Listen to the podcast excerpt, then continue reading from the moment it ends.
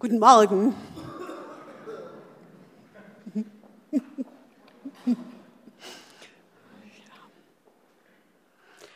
Der Predigtext für den heutigen Sonntag steht eigentlich im Lukasevangelium. Ich habe die Parallelstelle aus dem Johannesevangelium genommen, weil mir die irgendwie besser gefällt.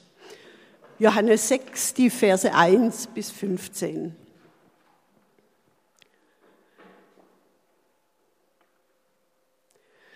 Danach ging Jesus an das andere Ufer des Sees von Galiläa, der auch See von Tiberias heißt. Eine große Menschenmenge folgte ihm, weil sie die Zeichen sahen, die er an den Kranken tat. Jesus stieg auf einen Berg und setzte sich dort mit seinen Jüngern nieder. Das Pascha, das Fest der Juden, war nahe. Als Jesus aufblickte und sah, dass so viele Menschen zu ihm kamen, fragte er Philippus, wo sollen wir Brot kaufen, damit diese Menschen zu essen haben? Das sagte er aber nur, um ihn auf die Probe zu stellen, denn er selbst wusste, was er tun würde. Philippus antwortete ihm, Brot für 200 Denare reicht nicht aus, wenn jeder von ihnen auch nur ein kleines Stück bekommen soll. Einer seiner Jünger, Andreas, der Bruder des Simon Petrus, sagte zu ihm, hier ist ein kleiner Junge, der hat fünf Gerstenbrote und zwei Fische. Doch was ist das für so viele? Jesus sagte, lasst die Leute sich setzen. Es gab dort nämlich viel Gras. Da setzten sie sich, es waren etwa 5000 Männer. Dann nahm Jesus die Brote, sprach das Dankgebet und teilte an die Leute aus, so viel sie wollten. Ebenso machte er es mit den Fischen. Als die Menge satt war, sagte er zu seinen Jüngern, sammelt die übrig gebliebenen Brotstücke, damit nichts verdirbt. Sie sammelten und füllten zwölf Körbe mit den Stücken, die von den fünf Gerstenbroten nach dem Essen übrig waren. Als die Menschen das Zeichen sahen, das er getan hatte, sagten sie, das ist wirklich der Prophet, der in die Welt kommen soll. Da erkannte Jesus, dass sie kommen würden, um ihn in ihre Gewalt zu bringen und zum König zu machen. Daher zog er sich wieder auf den Berg zurück, er allein.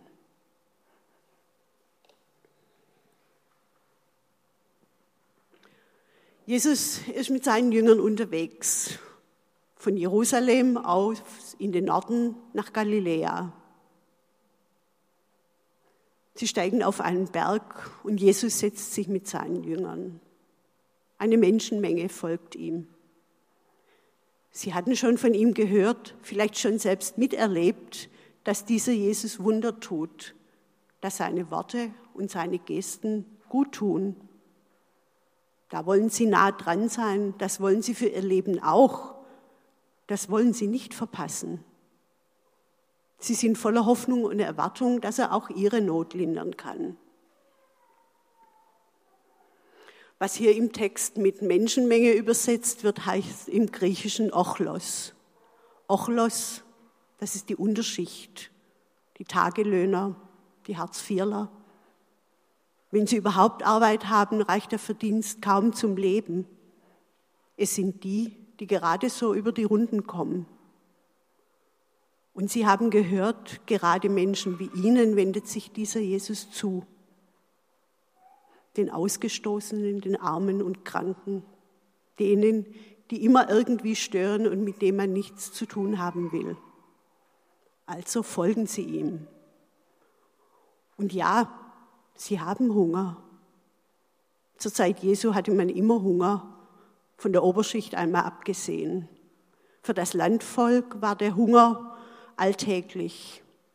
Alles, was geerntet wurde, ging erst mal in die Städte und den Bauern blieb der Rest. Jesus blickt auf. Er sieht die Leute. Er sieht ihre Bedürftigkeit und er nimmt wahr, wie es ihnen geht. Müde, hungrig, ratlos, aber auch voller Hoffnung, Hoffnung auf irgendetwas. Und dann fragt der Philippus, wo sollen wir Brot kaufen, damit diese Leute zu essen haben? Das heißt da, er sagte das nur, um ihn auf die Probe zu stellen, denn er wusste, was er tun würde. Ich denke, es war Jesus wichtig, zunächst die Aufmerksamkeit der Jünger auf diese Leute überhaupt zu richten und dann auf das, was er tun wird. Und indem er fragt, wo sollen wir Brot kaufen, nimmt er die Jünger mit hinein. Wir müssen uns um diese Leute kümmern. Die Frage Jesu, wo man jetzt so viel Brot kaufen kann, wird von Philippus natürlich sofort zurückgewiesen. Eine solche Menge Brot können wir hier und jetzt weder finanziell noch organisatorisch bewältigen. Das ist einfach ausgeschlossen. Die Antwort von Philippus kann eigentlich nur heißen, wir können das Problem mit unseren menschlichen Möglichkeiten nicht lösen. Hier sind wir völlig überfordert. Diese gigantische Anforderung ist einfach nicht erfüllbar. Und sein Denken und seine Sicht der Dinge bleiben eben auf diese rein irdische menschlichen Möglichkeiten beschränkt. Philippus, der Realist und ein guter Rechner, überschlägt gleich mal das Ganze. 200 Dinare, das war so etwa der Wert von acht Monatslöhnen eines Arbeiters. Das reicht nie und nimmer aus. Andreas schaltet sich ein. Er hat in der Menge einen kleinen Jungen gesehen, der fünf Gerstenbrote und zwei Fische dabei hat. Doch kaum hat er das ausgesprochen, macht er einen Rückzieher. Was soll, was ist das für so viele? Das heißt, wem soll man denn von dieser winzigen Menge etwas geben und wem nicht? Das gibt nur Neid und Streit. Die Jünger kapitulieren vor dieser Herausforderung. Und das ist jetzt die Vorlage für Jesus. Nun übernimmt er und beginnt das Problem souverän zu lösen. Er selber wird der Spender des Brotes sein. Es fällt auf, Jesus weist die Jünger hier nicht zurecht wegen ihrer Haltung oder ihrer Denkweise, sondern er bezieht sie ein in die Lösung. Er sagt, die Leute sollen sich setzen auf die Wiese. Sie sitzen also nicht im Staub, im Dreck, sondern auf dem Rasen. Picknickatmosphäre. Ein fruchtbarer Ort ist es hier, ein Ort, an dem Leben gedeiht, wo etwas wächst und wo man satt werden kann. Dann nahm Jesus die Brote, sprach das Dankgebet und teilte an die Leute aus. Wir kennen diese Worte aus der Einsetzung des Abendmahls. Und das geht auf das Passafest zurück, wo das Familienoberhaupt, normalerweise der Vater, das Dankgebet über dem Brot sprach und es austeilte. Indem Jesus das tut, wird er sozusagen zum Familienvater für diese Menschenmenge, die Jesus teilte an die Menschen aus, so viel sie wollten. Nicht nur, was sie brauchen, sondern so viel sie wollten. Mehr zu bekommen als das lebensnotwendige Minimum. Einmal genießen können, ohne Angst, nicht satt zu werden, ohne Sorge um das, was morgen kommt. Wie bei einem Fest ist das Angebot so groß, dass es ausdrücklich im Text heißt, dass die Leute bekommen, so viel sie wollen. Da wird nichts eingeteilt, nichts rationiert. Da kann man sich so richtig satt essen. Im Urtext heißt es da Kortastestai. Und das kann man mit übersatt und übervoll übersetzen. Aber es ist nicht wie im Märchen vom Schlaraffenland, wo einem die gebratenen Täubchen in den Mund fliegen, es gibt auch nicht Sekt und Kaviar, sondern Jesus teilt Brot und Fisch aus, die ganz normalen alltäglichen Speisen. Und es ist Gottes Art von Gerechtigkeit. Nicht alle kriegen gleich viel, sondern je, so viel sie wollen. Jeder bekommt, was er braucht oder will. Und da ist es die Verantwortung des Einzelnen zu sagen, wie viel er will und braucht und weil er genug hat. Und da braucht es das Vertrauen in Gottes Treue, eben nicht anzufangen und zu harten. Jesus teilt an die Leute aus. Also ich kann mir ehrlich gesagt schlecht vorstellen, wie das ging. 5000 Männer und dann noch die Familien dazu. Schwierig. Aber er teilt aus und dieses Austeilen, da ist Zuwendung dabei. Den Einzelnen sehen, in Kontakt mit ihm zu kommen, fragen, ob es genug ist. Da ist Begegnung, Beziehung über das Verteilen des Brotes hinaus. Als alle gesättigt sind, schickt Jesus die Jünger los, damit sie die restlichen Brotstücke wieder einsammeln. Wenn die Menge aufsteht und sich wieder auf den Weg macht, wird es nicht aussehen wie auf einem Schlachtfeld. Wird nicht eine Wiese zurückbleiben voller Abfall und weggeworfener Plastikbecher, die unter jedem Schritt krachen. Hier wird sorgsam mit dem umgegangen, was man hat und was man geschenkt bekommen hat. Die übrig gebliebenen Brocken sind nicht überflüssig wegzuwerfen, weil Gott die übliche Art der Essensversorgung künftig durch Wunderhandlungen zu ersetzen gedenkt. Das Wunder soll die Menschen nicht verschwenderisch machen.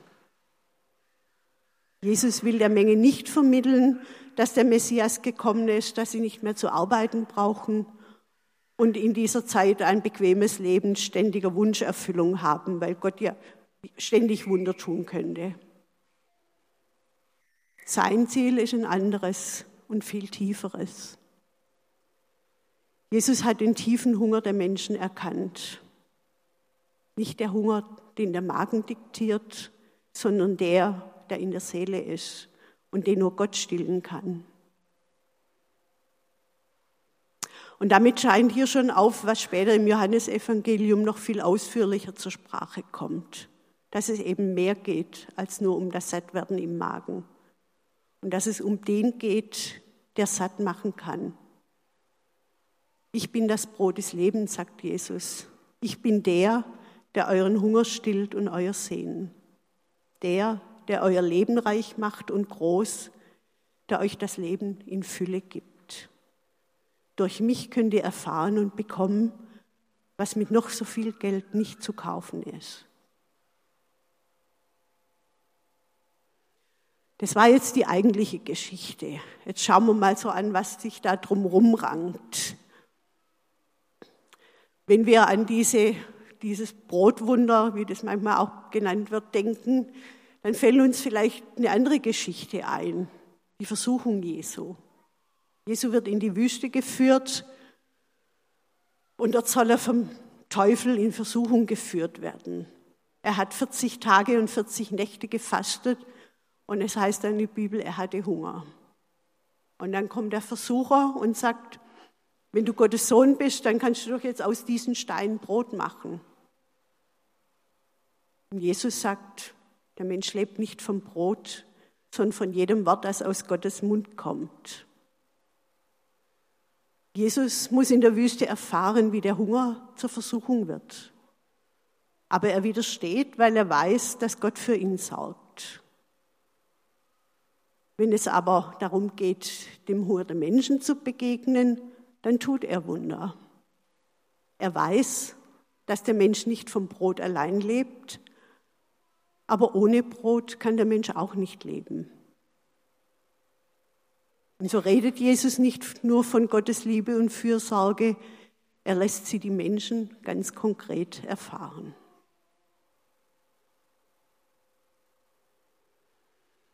Eine große Menschenmenge folgte ihm, weil sie die Zeichen sahen, die er an den Kranken tat, heißt es am Anfang. Und am Ende, als die Menschen die, das Zeichen sahen, das er getan hatte, sagten sie, das ist wirklich der Prophet, der in die Welt kommen soll. Die Situation war damals, dass die Römer Israel besitzt hatten und Einfluss und Macht hatten. Die Israeliten hofften auf den Messias, der kommen soll und sie aus der Besatzung befreit und ein neues Reich aufbaut, in der Art, wie das Reich des König Davids war. Ihre Erwartung ist klar, Jesus ist der neue starke Mann. Und Jesus sieht kommen, dass sie ihn zum König machen wollen.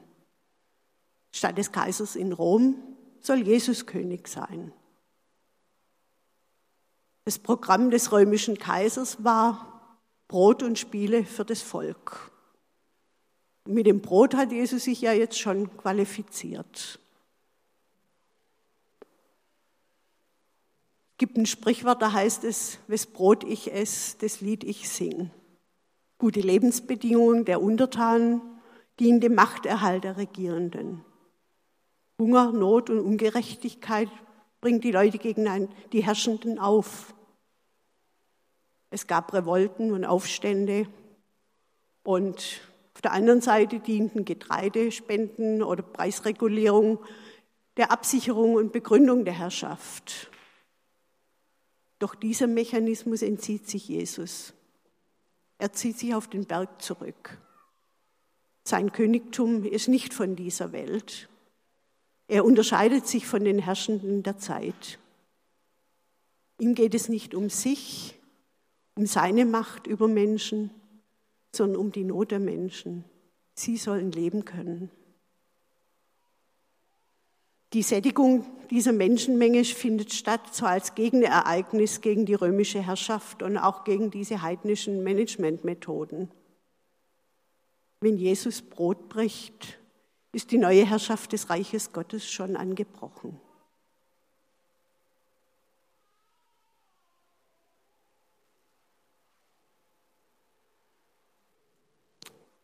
Machen wir den Rahmen noch größer. Die Heilsgeschichte Gottes mit den Menschen. Schon im Alten Testament finden wir solche Geschichten, wo Gott Menschen auf seine Weise mit Nahrung versorgt. Das erste ist, wie Israel aus Ägypten ausgezogen ist, in der Wüste ist und er dann das Manna schickt, die Wachteln gibt die Geschichte vom Propheten Elia, der zu einer Witwe kommt und deren Ölkrug dann mit Gottes Hilfe nie leer wird. Der Prophet Elisha speiste mit 20 Gerstenbroten seine 100 Schüler und es heißt, man wird essen und es wird noch übrig bleiben. Das ist im Grunde die gleiche Geschichte schon im Alten Testament. Und in all den Geschichten zeigt sich Gottes Fürsorge für die Menschen. Aber Gott geht es mehr als um das Materielle, als um die Nahrung. Es geht um das umfassende Heil für die Menschen, das Shalom. Im Johannesevangelium werden sieben Wunder erzählt, die Jesus tat und wo das deutlich wird. Das ist ein bisschen klein. Das ist die Hochzeit zu Kana. Das ist das erste Zeichen, das Jesus tut. Der Wein geht aus, Maria, die Mutter Jesu, kommt zu ihm und sagt, du musst was tun. Und Jesus verwandelt Wasser in Wein. Und Wein steht in der Bibel immer für Fest und für Freude. Die zweite Geschichte, königlicher Beamter, der in Kapernaum lebt, hört, dass Jesus wieder in Kana ist. Und der Sohn dieses Beamten ist todkrank. Er macht sich auf den Weg nach Kana, um Jesus aufzusuchen. Und er sagt zu ihm, Herr, komm zu uns, bevor mein Kind stirbt. Und Jesus sagt, geheim, dein Kind wird leben. Der Mann glaubt, geht nach Hause und erfährt, dass zu dem Zeitpunkt, als Jesus das gesagt hat, der Sohn gesund wurde. Das dritte ist die Heilung am See Bethesda in Jerusalem. Da war ein Mann, der schon lange behindert war. Und Jesus sieht ihn und fragt ihn, willst du gesund werden? Der Kranke sagt, ja, ich habe immer gehofft, dass ich irgendwann mal in den Teich, dass mich jemand in diesen Teich bringt, wenn das Wasser aufgerührt wird. aber ich schaffe das nie. Und Jesus sagt, nimm dein Bett und steh auf und geh. Und er war geheilt.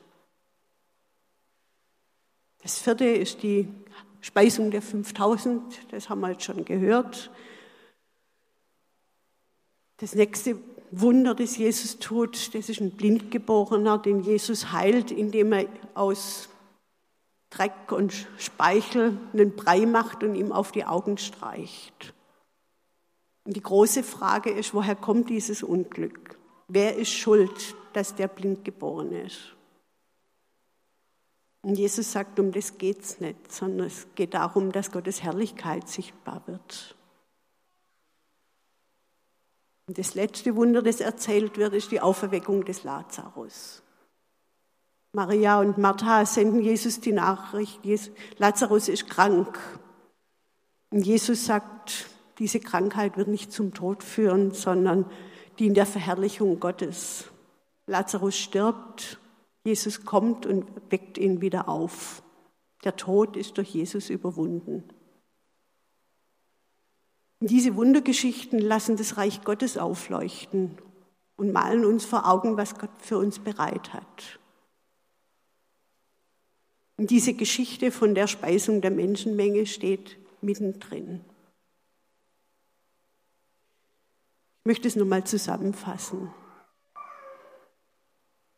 Jesus sieht die Menschen. Er nimmt ihren Hunger und ihre Bedürftigkeit, ihren Mangel wahr. Und er fordert die Jünger heraus, mit ihm gemeinsam Verantwortung für diese Menschen zu übernehmen. Doch die Hilfe geht nur über Jesus. Ohne mich könnt ihr nichts tun. Dazu ist Vertrauen in Gottes Möglichkeiten notwendig, um nicht auf eigene Faust eigene Lösungen zu suchen und dann aufzugeben, wenn sie nicht funktionieren. Jesus wendet sich dem Einzelnen zu und seinen Bedürfnissen. Und er gibt jedem so viel, wie er braucht oder will, weil Jesus aus dem Vollen schöpft. Jesus lässt sich vor keinen Karren spannen. Er dient Gott und den Menschen. Und diese Wunder sind Vorboten des Reiches Gottes und zeigen uns Gottes Wesen. Gott hat Gedanken des Heils für uns und hat alles getan, dass wir in dieses Heil hineinkommen. Durch ihn haben wir Grund und Möglichkeiten zu feiern mit Brot und Wein. Wir erfahren Schutz und Heilung und haben die Perspektive, dass der Tod überwunden ist. Jesus nimmt uns in die Verantwortung hinein, das, andere, das an andere weiterzugeben, Hoffnung zu verbreiten und damit Gottes Wesen sichtbar zu machen.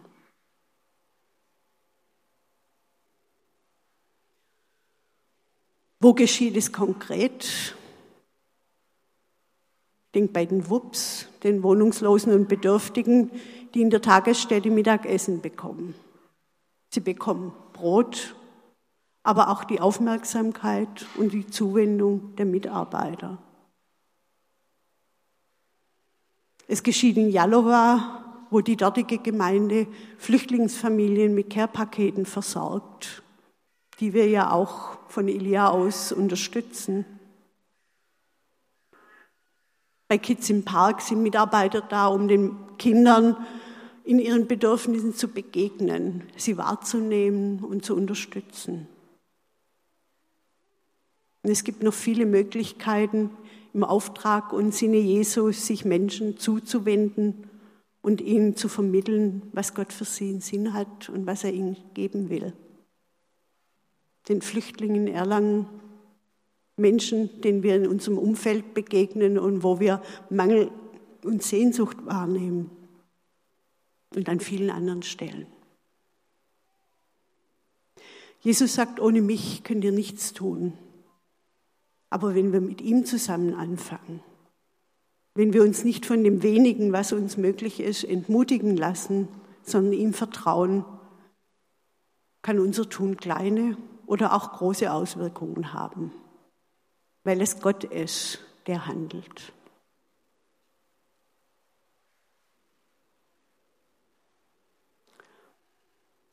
Ich möchte zum Schluss noch ein paar Verse aus dem Psalm beten und ja, ihr könnt euch da einfach einklinken, wenn ihr möchtet. Lobe den Herrn, meine Seele. Herr, mein Gott, wie groß bist du. Du lässt Gras wachsen für das Vieh, auch Pflanzen für die, den Menschen, die er anbaut, damit er Brot gewinnt von der Erde und Wein, der das Herz des Menschen erfreut, damit sein Gesicht vom Öl erglänzt und Brot das Menschenherz stärkt. Sie alle warten auf dich, dass du ihnen Speise gibst zur rechten Zeit. Gibst du ihnen, dann sammeln sie ein, öffnest du deine Hand, werden sie satt an Gutem. Amen. Wenn wir jetzt gleich das Abendmahl feiern, gehören wir zu den Menschen, die kommen, um Jesus zu begegnen, mit der Hoffnung, dass er unseren Hunger und unsere Sehnsucht stillt. Wir sind eingeladen, uns sättigen zu lassen mit, Gottes, mit Jesu Gaben. Man kann auch sagen, das Abendmahl ist ein Rastplatz auf dem Weg ins Reich Gottes, wo wir gestärkt werden für unseren Alltag.